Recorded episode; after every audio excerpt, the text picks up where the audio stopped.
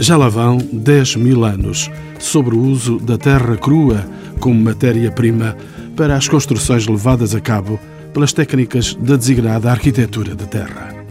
Os registros mais remotos foram encontrados no continente africano e no Médio Oriente. Por seu lado, os colonizadores europeus, a partir do século XV, também souberam tirar partido dessas técnicas, usadas já pelos povos autóctones e que serviram de modelo na construção de cidades. A muralha da China é apontada como uma das mais conseguidas das construções em terra prensada.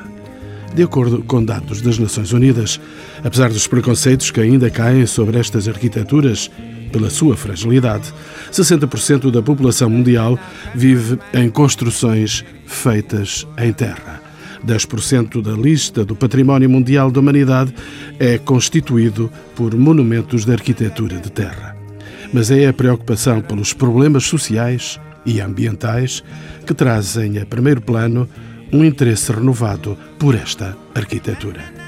Estão nesse balanço os convidados destes encontros que nos hão de desvendar todos os segredos que se escondem neste património arquitetónico em terra no mundo. São eles Humberto Varum, doutorado em Engenharia Civil pela Universidade do Porto, é professor na Universidade de Aveiro e membro do ICOMOS. Mariana Correia, doutorada em Arquitetura por Oxford, é presidente do Conselho Diretivo da Escola Superior Galécia e coordenadora da Rede Ibero-Americana para o Terra. Ainda Eduardo Carvalho, arquiteto pela Universidade do Porto, é autor de projetos contemporâneos em terra e co-fundador e membro da direção da Associação Centro da Terra. E por fim, Maria Fernandes, arquiteta pela Universidade Técnica de Lisboa, doutoranda em arquitetura pela Universidade de Coimbra, é membro do ICOMOS e do Comitê Científico Internacional para o Património em Terra, a quem pergunto o que é, tão simplesmente, arquitetura de terra.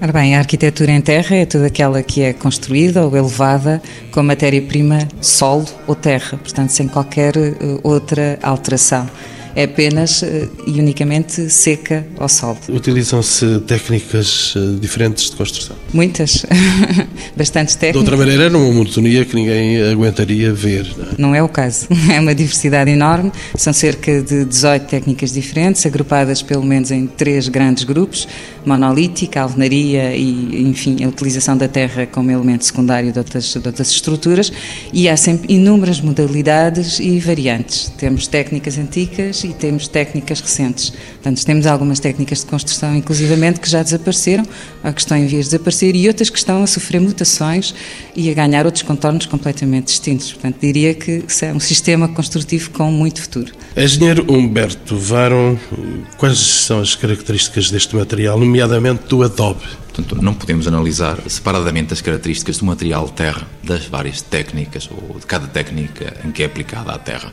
No entanto, de uma forma muito simplista, eu gostaria de dizer que a terra é um material muito interessante, provavelmente dos materiais mais interessantes que temos na construção. Isto é reconhecido, foi reconhecido historicamente. Eh, temos exemplos de construções em terra um pouco por todo o mundo, em várias épocas. A terra que nós conseguimos colocar nas nossas mãos.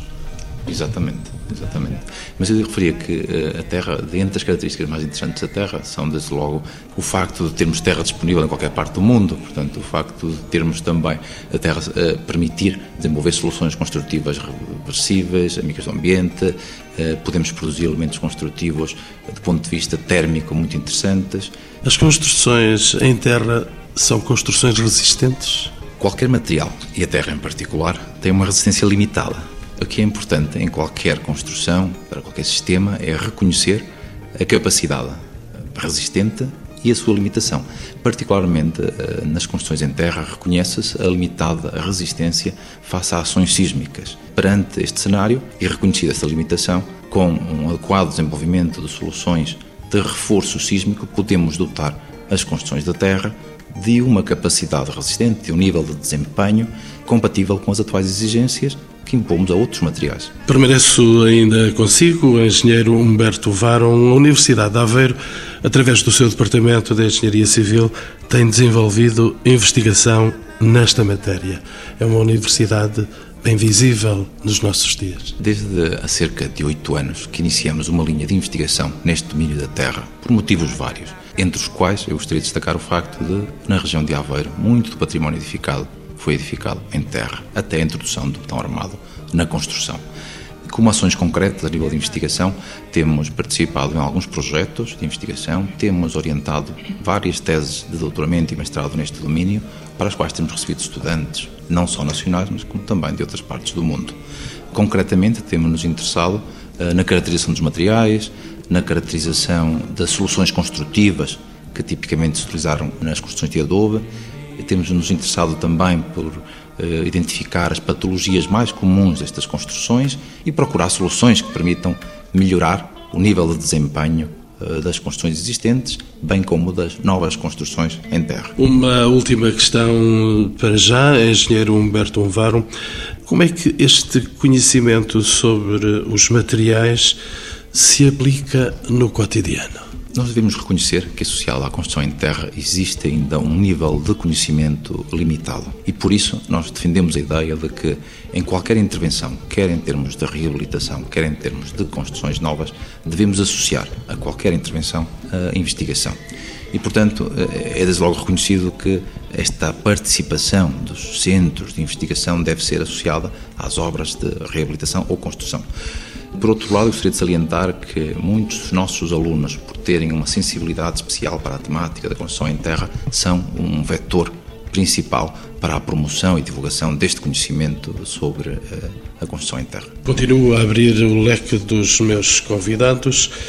Em programa, agora, a arquiteta Mariana Correia. Há muitas pessoas no mundo que vivem em habitações construídas em terra.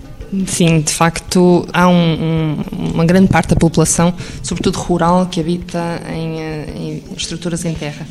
Eh, é considerado que um terço da humanidade habita, sobretudo população eh, rural, o que poderíamos considerar a volta de um bilhão de pessoas, aproximadamente. Agora, estes valores variam sempre, sobretudo a partir de 2007, quando se considera que metade da humanidade habita em cidades. É?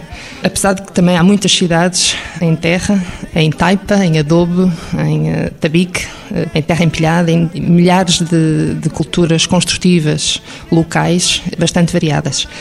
Também é interessante referir que a Terra tem um aspecto bastante particular, que é um material milenar, ou seja, Pode-se considerar que há mais de 10 mil anos que temos edifícios elevados em terra. Por exemplo, encontrou-se recentemente em Jericó, entre 8400 a 8000 a.C., encontraram-se adobes desse período, inclusive em Satalyuk, na Turquia também, de 7300 a.C. Ou seja, temos um, um, um, património eh, não só monumental, mas também religioso, inclusive é civil e, nomeadamente, também de arquitetura vernácula em terra espalhado por todo o mundo. É bastante interessante de identificar e é pouco conhecido, inclusive, porque é um, é um património muito frágil e que tem-se vindo a valorizar nos últimos anos, mas que é, ainda é pouco conhecido. Temos cidades imperiais, por exemplo, Chan em Trujillo, no Peru, que nós visitámos em 2005, que é Estamos a falar de 14 mil metros quadrados, quer dizer, é, é, vastíssimo o património todo em terra nesse local, mas também temos, por exemplo, zigurates no Médio Oriente, Chagazambil no Irão, que também visitámos em 2008, que é, é, impressionante, porque estamos a falar de pirâmides que podemos encontrar e que podemos realmente valorizar. São espantosos em termos de, de um património pouco conhecido, mas também bastante uh, valorizado. É um património mundial e há muitos exemplos desta arquitetura que estão inscritos na lista do património mundial. Sim, há de facto eh, bastante. Considera-se que 10% do património mundial da Unesco são em terra. Desses 10%, infelizmente, 57% também estão inscritos na lista de património em perigo. São dados alarmantes porque são sítios patrimoniais que estão em degradação e que devem ser rapidamente, deve-se terem atenção o perigo em que se encontra. Estive há dois meses atrás no, no Irão a visitar realmente um, um destes sítios, Bam, a cidadela de Bam, no sul do Irão, que sofreu um terremoto a 26 de dezembro de 2003 que realmente foi uh, devastador para a população, 45 mil pessoas uh, faleceram. O problema é que, neste caso, a má construção deveu-se, e que provocou também muitas dessas mortes, a má construção de mistura de materiais e de sistemas construtivos com pouco conhecimento em termos de ligação de materiais também e, em termos estruturais, acabou por ter resultados desastrosos porque grande parte da população pereceu debaixo de alvenaria de tijolo misturada com adobe sem uma argamassa ou de, de estruturas de aço simplesmente pousadas em cima de paredes em, em terra empilhada, ou seja, uma grande mistura de materiais. Quando visitei a cidadela de BAM, fiquei mesmo assim muito impressionada com o esforço que a população local realiza por valorizar o seu património local. Têm realmente um grande orgulho e, e, valorizam bastante, não só por ser um património material, mas também pelo valor imaterial associado ao mesmo. Engenheiro Humberto Unvaro ia dizer também?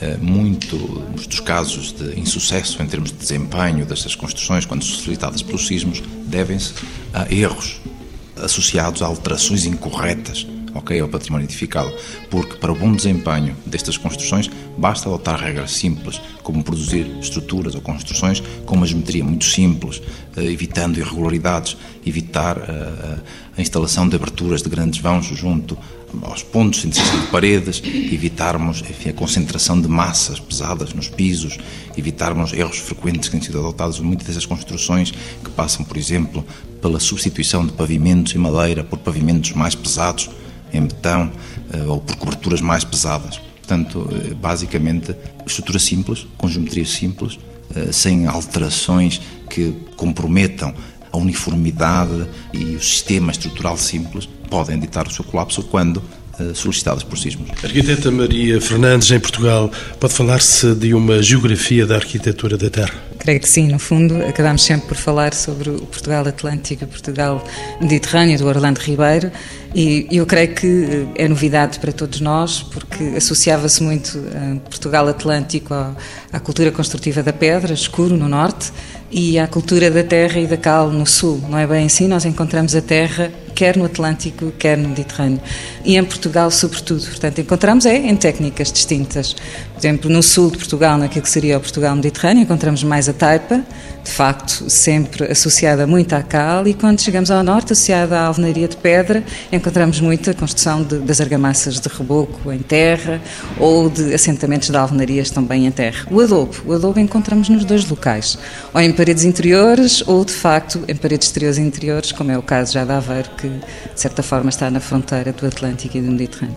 E de que modo, a arquiteta Maria Fernandes, de que modo é que o contacto de Portugal com outras culturas durante os descobrimentos permitiu o enriquecimento das técnicas existentes? Muitíssimo, portanto, esse foi o grande momento, acho eu, da construção, e neste caso, construção associada à influência de português, e não só. Portanto, aquilo que nós costumamos chamar de diáspora, a diáspora da arquitetura e da construção em terra. A África e a, e a Ásia também? Excepcionalmente, porque de facto nesses continentes temos outras técnicas, outras formas de construir, também com o mesmo material, e que se vieram a fundir com outras arquiteturas e com outras técnicas. Isso é muito curioso de ver, porque, por exemplo, quando chegamos ao Brasil, onde de certa forma se funde, por exemplo, a cultura africana, muitíssimo, eu acho com maior incidência até, com alguns modelos europeus. E então vemos, de facto, soluções que não encontramos em mais lado nenhum, não é? Construções que parecem autênticas aldeias africanas, mas depois associadas à arquitetura que nos lembra ou que nos recorda alguma arquitetura, por exemplo, europeia. E se vamos para a Ásia, falando, por exemplo, na Índia, onde já existia arquitetura em terra, por exemplo, construções em laterite, e que aparece por via erudita ou por via uh, popular ou vernácula, se quisermos, uh, aparecem outras construções, por exemplo, feitas em taipa com um material muito semelhante e com terra. Portanto, isto é a riqueza construtiva, digo eu, no seu esplendor, diria. Volto assim, arquiteta Mariana Correia, há uma consciência coletiva de que estas técnicas antigas de construção devem ser eh, salvaguardadas. Hoje podemos considerar que sim, realmente há essa consciência coletiva, há, uma, há diversas organizações e instituições que se estruturaram para poderem trabalhar na salvaguarda e na proteção deste património. Nós temos, por exemplo, hoje em dia um Comitê Internacional do Património em Terra, que é o ISCEA, associado ao ICOMOS. Temos também eh, o Comitê Mundial do Património, que já tem, desde há uns 3, 4 anos, uma secção específica para o património em terra, também eh, tem feito um trabalho excelente. Temos eh, a rede ibero-americana ProTerra, ao qual Portugal pertence, com, com três dos especialistas que estão presentes nesta mesa. Dentro do ProTerra realmente tem havido um grande esforço no âmbito dessa proteção e, e dessa eh, consciência das populações locais, porque não é só a questão das entidades e das organizações internacionais, é muito importante trabalhar na sensibilização das populações locais, porque são os principais que acabam por eh, poder proteger melhor o seu património, não é? Temos também a Unesco Share, que é uma organização ao qual pertencem todas as universidades que são dedicadas à arquitetura de terra. Na Europa, em particular, temos a Crater, que tem feito um trabalho excelente nesse, nessa proteção. É o único centro internacional de arquitetura de terra, não só para a formação universitária, mas também para projetos internacionais de proteção e restauro. Temos, inclusive, dentro da Unesco Share, temos a nível europeu, não só a Escola Superior Galécia, a qual eh, eu pertenço, mas também a Universidade de Cagliari e a própria Crater, os três elementos das três universidades que na Europa têm feito um trabalho também bastante importante na proteção desse património e inclusive, por exemplo, daqui a dois dias vamos nos reunir em Cagliari, em Itália, para discutirmos realmente a revitalização da rede mediterrânica dedicada ao património em terra. Não é? é muito importante que as instituições universitárias e as organizações de proteção do património nacional e, naturalmente, também as associações nacionais trabalhem em conjunto e partilhem esforços e, sobretudo, tenham uma visão mais estratégica na salvaguarda deste património. É isso que eu vou perguntar à arquiteta Maria Fernandes. O que é que se tem feito em Portugal para o conhecimento e salvaguarda deste património? Pois tem-se feito inúmeras coisas, não é? Já houve antecedentes, como é óbvio, houve trabalho feito por outras pessoas, e eu salientava aqui o trabalho feito pelos etnógrafos nos anos 50, o inquérito à arquitetura popular feito pelos arquitetos, que de facto demonstraram nas edições e nos inquéritos que fizeram que existia ainda culturas construtivas tradicionais que se mantinham vivas e que faziam parte de toda a organização territorial portuguesa. De certa forma, assiste-se, sobretudo nos anos 80, aliás, é um movimento também, de certa forma, internacional, para recuperar algumas destas técnicas e assiste-se a um movimento posterior de retomar essas técnicas, mas numa arquitetura mais eh, contemporânea.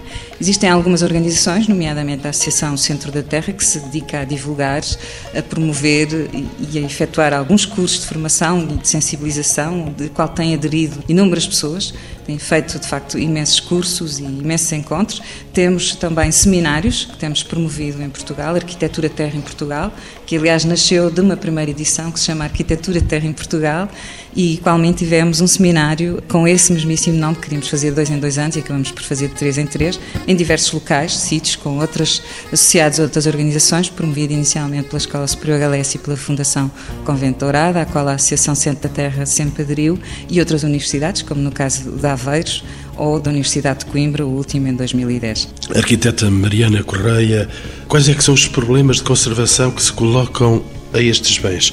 Há riscos específicos no caso? Riscos há sempre, eh, tal como referido pelo Humberto há pouco, é realmente imprescindível que haja uma consciência não só na manutenção dos edifícios, eh, mas sobretudo também eh, na sua proteção em termos de, de conservação contínua. Fala-se muito de planos de risco, sobretudo na atualidade, mas é também indispensável que se fale também de planos de manutenção e de conservação permanentes, não é? Porque são intervenções que não devem ser realizadas realizadas pontualmente de 5 em 5 ou de 10 em 10 anos, mas sim no dia a dia, na sua proteção. Pareceu-me, entretanto, que a arquiteta Maria Fernandes também tinha opinião a exprimir sobre esta circunstância da nossa conversa. Sim, relativamente às questões que tocam à conservação. Em primeiro lugar, eu queria dizer que, de facto, a arquitetura em terra caracteriza-se enfim, na sua degradação, por uma enorme deformação das estruturas e por perda de volumes e números também nas suas estruturas. Ora, isso traz, comparando com outros materiais, alguns problemas de conservação, sobretudo quando olhamos para aquilo que são as cartas de restauro e de conservação que se aplicam para as construções em madeira ou para as construções em pedra. Por isso é que em todo o domínio da arquitetura em terra se investe muitíssimo na manutenção das técnicas e na melhoria das técnicas. Muitos destes sítios que nós falámos, que estavam em zonas sísmicas, a maioria deles são construídos em terra Portanto, aquilo que se observou durante séculos e séculos de existência é que as pessoas não só mantinham as casas, como as reconstruíam parcialmente, o que é verdade é que há uma continuidade na construção e foi isso que fez que muitos desses edifícios chegassem aos nossos dias. Portanto, nós apostamos muito na continuidade e no futuro das técnicas de construção. E há novas ameaças? Uh, sim, talvez. As, as alterações climáticas, de facto, têm atingido algumas zonas do globo, nomeadamente no Iémen, onde se caracterizavam as construções por uma certa seca e neste momento há grandes uh, inundações e, enfim, grandes chuvas torrenciais. Isso tem de facto degradado muito os edifícios que não estavam preparados para isso. Porque temos outras zonas do mundo onde de facto chove torrencialmente, mas existem construções em terra, mas os métodos e as técnicas de manutenção são feitas para vencer justamente essas hostilidades. Gostaria de saber ainda da arquiteta Mariana Correia, existem instituições que se dedicam a estudar e a salvaguardar este património tão específico? Sim, temos que verificar o tipo de contexto que poderemos abordar. Em termos internacionais, poderemos, nomeadamente, referir o Getty Conservation Institute, que tem a iniciativa Terra, realmente que se dedica a projetos específicos nesse âmbito de proteção do material e de intervenção em edifícios em terra ou em sítios também. Também existe em termos internacionais eh, a Crater, que tem realizado um trabalho de resposta às solicitações do World Heritage Earth and Architecture Patrimony, dedicado sobretudo, que é um programa da Unesco dedicado de 10 anos, de 2007 a 2017, dedicado a salvaguardar este tipo de arquitetura, este, esta arquitetura tão específica e que tem tido, e cada dois anos, dedicados em particular a, a um continente. Este tipo de entidades e de organizações internacionais têm feito um trabalho muito em termos de sensibilização, sobretudo das grandes organizações, mas em termos locais, podemos dizer que realmente, mesmo em Portugal, tem havido diversas entidades que têm trabalhado neste âmbito. Eh, temos, por exemplo, em termos locais, a Associação Matriz, eh, no Alentejo, que tem feito um bom trabalho também em termos de recuperação e de formação da população. Temos a Associação Centro da Terra, que também tem realizado, junto às diferentes municípios, tem realizado formações uh, específicas nas diferentes técnicas em terra. Temos igualmente a Escola Superior Galécia, em Vila Nova de Cerveira, que tem realizado um trabalho uh, não só internacional, mas também uh, ibérico, no que diz respeito à investigação arquitetónica em património em terra.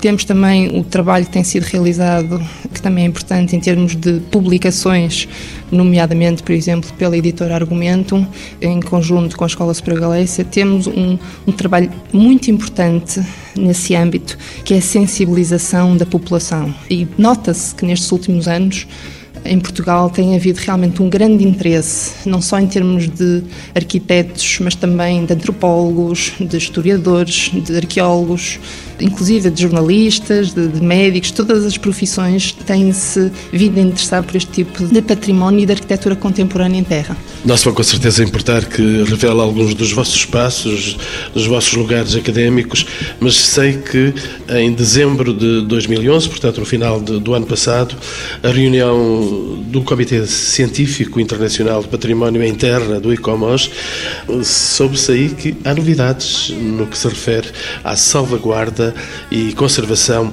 desta arquitetura. Arquiteta Mariana Correia. Realmente o conhecimento e, sobretudo, a proteção que se tem vindo a desenvolver referente a esta matéria tem vindo a aumentar, não só a nível nacional, mas em termos também internacionais. O Comitê Científico Internacional do Património em Terra, do ICOMOS, foi constituído em 2005. Eh, no início éramos cinco e foi muito complicado partir de uma estrutura que se estava a montar para uma estrutura que depois pudesse ter, inclusive, impacto internacional e, inclusive, pudesse desenvolver apoio para a criação de recomendações internacionais. Estes últimos eh, seis anos têm sido longos e têm sido eh, associados a muito trabalho de equipa tanto membros do ICOMOS internacional como uh, do ISCEA, como do Proterra, têm participado em inúmeras missões internacionais para a Unesco. Para nós, isso realmente tem sido bastante eh, importante, porque de uma comissão de cinco pessoas passamos para um, um comitê de 84 pessoas que são especialistas, não só associados, mas também com um conhecimento bastante intrínseco do material e do seu impacto na sociedade, e isso faz com que, naturalmente, sejam, na atualidade, sejam solicitados, por exemplo, pareceres ao comitê, não só pelos Monuments World Watch, mas também pelo, pela própria Unesco ou então pelo ICOMS Internacional. Foi, por exemplo, nesse âmbito que tive a oportunidade de ir fazer a tal missão ao Irão, que referi anteriormente. É muito importante que sejam especialistas conhecedores das realidades e que, neste género de comitês internacionais, se possa discutir a criação não só de recomendações, mas também de, de planos e estratégias de ação. Arquiteta Maria Fernandes, ainda posso perguntar se há programas específicos para financiar as intervenções ou a recuperação desta arquitetura? Além dos já mencionados, nomeadamente os projetos do Centro do Património Mundial, quer os da Getty Conservation Institute, que são, no fundo, projetos internacionais, não é? Que envolvem uma série de pessoas para objetivos... São feitos a nível global? São feitos a nível global, portanto, em vários países, em determinados locais, em sítios muito diferenciados, onde desde sítios arqueológicos, às vezes a edifícios, há construção de novos edifícios, portanto, envolve sempre uma série de recursos completamente distintos. Afora esses projetos, geralmente também em sintonia com outros projetos, que não especificamente só para salvaguardar uh, construções, não conheço assim programas específicos propriamente só sobre arquitetura em terra, fora estes que eu de facto já foram mencionados. E faço entrar em programa o último dos convidados, o arquiteto Eduardo Carvalho, para lhe perguntar, ou começar por perguntar, como é que hoje, perante tantas solicitações construtivas dependentes de outras técnicas, há lugar para as construções ou para a construção em terra? Bom, eu creio que o, o, grande argumento hoje em dia para uma nova apreciação da terra e o que lhe concede um espaço de possibilidade nos países industrializados, é sempre disso que estamos a falar, entre as outras técnicas que existem, é a importância que o tema da sustentabilidade alcançou nas últimas décadas. As várias técnicas de construção com terra realmente apresentam baixos níveis de incorporação energética na sua produção e, quando conjugados com boas opções de projeto, nomeadamente a orientação solar ou ventilação, o bom isolamento, permitem baixos consumos energéticos também na utilização dos edifícios. E eu creio que estes argumentos quantitativos, de certa forma, poderão fazer optar pela construção em terra hoje em dia. No entanto, o que eu creio que é mais sedutor, se quiser, na construção em terra e é esse É isso que faz seduzir um arquiteto? É uma boa palavra, eu creio. É, a mim, o que me seduz na, na construção em terra realmente é a, a, simplicidade das técnicas, a beleza do material e a capacidade que ele tem de nos envolver sensorialmente. Portanto, se por um lado podemos dizer que o que torna viável a construção em terra serão argumentos mais técnicos, mais quantitativos, aquilo que é mais sedutor, talvez, é, é uma apreciação estética, mais sensorial. Arquiteto Eduardo Carvalho, haverá atualmente exemplos internacionais que poderá referir? Sim, vou escolher duas pessoas e sendo que a primeira é um, é um construtor austríaco, é um, é um senhor chamado Martin Rausch. Ele realmente é um artista, é um artesão e, e utiliza a terra com um domínio técnico que talvez mais ninguém tenha neste momento. E entre outras proezas quase que ele, que ele tem construído, uma que me é particularmente cara é um edifício que ele fez no centro de Berlim, e que é, um, é uma capela eh, em substituição de, de, uma, de uma igreja grande estava localizada entre os dois muros do muro de Berlim, porque era constituído pelo muro do lado oriental e o muro do lado ocidental. E nessa terra ninguém teve durante algum tempo uma igreja que, com a demolição do muro de Berlim, foi substituída. E esta capela, realmente que foi construída, cujo projeto inicial até previa a construção em betão, acabou por ser, por, não diria imposição, mas quase por por, por, por sugestão da comunidade local, que fosse construída em terra. E o que me parece muito interessante aqui é que o edifício tem uma grande carga simbólica e, e, joga com o potencial simbólico deste material numa arquitetura que, para além disso, é muito, muito elegante. Portanto, a capela chama-se da Reconciliação e é um exemplo que eu admiro e que sugiro, se for a Berlim, que visite. E o segundo exemplo que daria é um arquiteto americano chamado eh, Ronald Rael, que escolhe tanto pelo seu papel divulgador, ele tem uma página na internet que é eartharchitecture.org, que contém quase tudo o que existe sobre eh, construção em terra contemporânea e não só. E escolho também por ser um arquiteto que procura um caminho enquanto arquiteto, procuro um caminho em que as tecnologias e os novos processos digitais se cruzem com as técnicas de construção em terra e este é também para mim o caminho que me parece mais interessante neste momento. E por isso é que eu pergunto ao arquiteto Eduardo Carvalho se há ainda hoje construções em terra em Portugal. Constrói-se ainda em terra? Creio que terá havido um período na segunda metade do século XX em que não se construiu em terra. Mas de resto, a construção uh, com este material é realmente permanente ao longo do tempo em Portugal.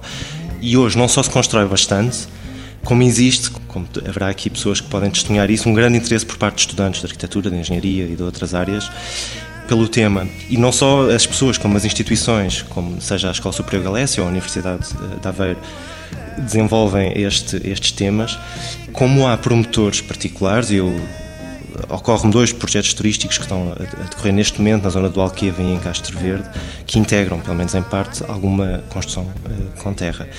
Para além disso, há sempre pequenas construções a decorrer uh, regularmente, sobretudo na Costa Vicentina, até porque aí o regulamento do Parque Natural da Costa Vicentina favorece quando não impõe mesmo, a recuperação dos edifícios existentes e a construção de novos edifícios utilizando a terra. E vou saber, eh, de todos os meus convidados, os quatro convidados, vou saber porque é que se deve construir em terra. E começo por si, engenheiro Humberto Var. Para responder à sua questão, eu gostaria de propor o seguinte raciocínio. Olhemos para trás e tentemos interpretar rigorosamente quais foram as causas que levaram os nossos antepassados, um pouco por todo o mundo, a construir com terra e iríamos encontrar uma resposta para a sua questão. De facto, muitos dos argumentos, ou causas, ou motivos que levaram à edificação de tão grandioso e valioso património justificam porque é que a Terra pode ser a resposta para muitos desafios das construções futuras. Estava tão longe o cimento armado. Para responder a esta questão, eu diria que a Terra não é solução para todos os problemas. No entanto, com uma abordagem rigorosa e com um uh, balanço rigoroso das vantagens e limitações da opção por material A ou B, iremos naturalmente ser conduzidos em muitas uh, opções de construção, se o fizermos de, com este rigor, para a Terra. Ou seja, eu diria que a Terra será, numa análise rigorosa, a melhor solução em muitos dos problemas que se colocam na construção contemporânea. E porque se deve construir em terra, arquiteta Maria Fernandes. Eu aqui remeto para outras experiências que podem ser feitas por todo o mundo e que não, creio que ainda não falámos, que têm a ver, por exemplo, com prémios de arquitetura, desafios que são feitos a ateliês de arquitetos e de engenheiros, por exemplo, para a construção em locais muito hostis ou muito distantes de uma escola primária que terá que alojar não sei quantos alunos e que tem sido feito, por exemplo, pela Fundação HK, por exemplo. Basta ver alguns dos prémios que já foram entregues e alguns desses concursos foram feitos, são de facto se tem que ir buscar o recurso ao local, aos materiais que existem, de facto, à imaginação e ao conhecimento dos construtores e dos, dos, arquitetos e de engenheiros que acabam por desenhar e acabam por sair projetos de facto fantásticos e que podem ser de facto feitos e acontece. Isso é um belíssimo desafio para qualquer pessoa eh, fazer e levar a pensar, olhar para associar isto sempre ao contexto onde está, à agricultura, por exemplo, ao território e à paisagem, e a partir daí ser capaz de elevar e construir um edifício. creio que aí a terra está ao alcance de todos. E desafio a si, eh, arquiteto Eduardo Carvalho, a dizer-me porque se deve construir em terra. Eu acho que não se deve construir em terra. Deve ser, antes de mais, uma, uma questão de opção de gosto ou de oportunidade também. Não se deve construir em todo o sítio, em todo o local. Está-me a baralhar aqui o circuito todo. então vou baralhar ainda mais um bocadinho, porque, porque num tempo em que a facilidade é tão, é tão valorizada, eu diria que provavelmente é particularmente interessante construir em terra por ser difícil por não ser imediato e por não ser tão fácil quanto a utilização de outros materiais que estão mais disponíveis. E, portanto, nesse sentido, ser um, uma tarefa mais desafiante. E, quem sabe, a recompensa será maior para quem conseguir construir em terra. E, por fim, a sua opinião, arquiteta Mariana Correia, espero que não me deite a casa abaixo. Não, vamos reconstruí-la então. Não, realmente é um material que tem imensas características, eh, não só pelo facto de ser eh, ecológico, sustentável, durável, mas também por ser tradicional, é um material que existe desde a antiguidade, tal como referi também, responde em termos de princípios tradicionais a situações bastante difíceis, mas também é interessante que é um material que tem muito, muito potencial e que deve realmente, devemos realmente reequacionar para podermos constituir um, um património também futuro. Ou seja, o importante é realmente termos em atenção a, proteção do património atual, eh, mas podermos também projetar eh, o elevado potencial que este material tem nas características que oferece. É um material realmente que hoje em dia é muito procurado, mas uma das principais razões eh, é que realmente depois de se poder tocar, sentir uh, e, e, trabalhar com a terra, nos apaixonamos e, sobretudo, nos envolvemos a tentar compreender porque é que se constrói há tantos milhares de anos e porque é que o desafio que poderemos ter para continuarmos e, e construirmos um mundo melhor, mas com o material natural da própria terra na terra, não é?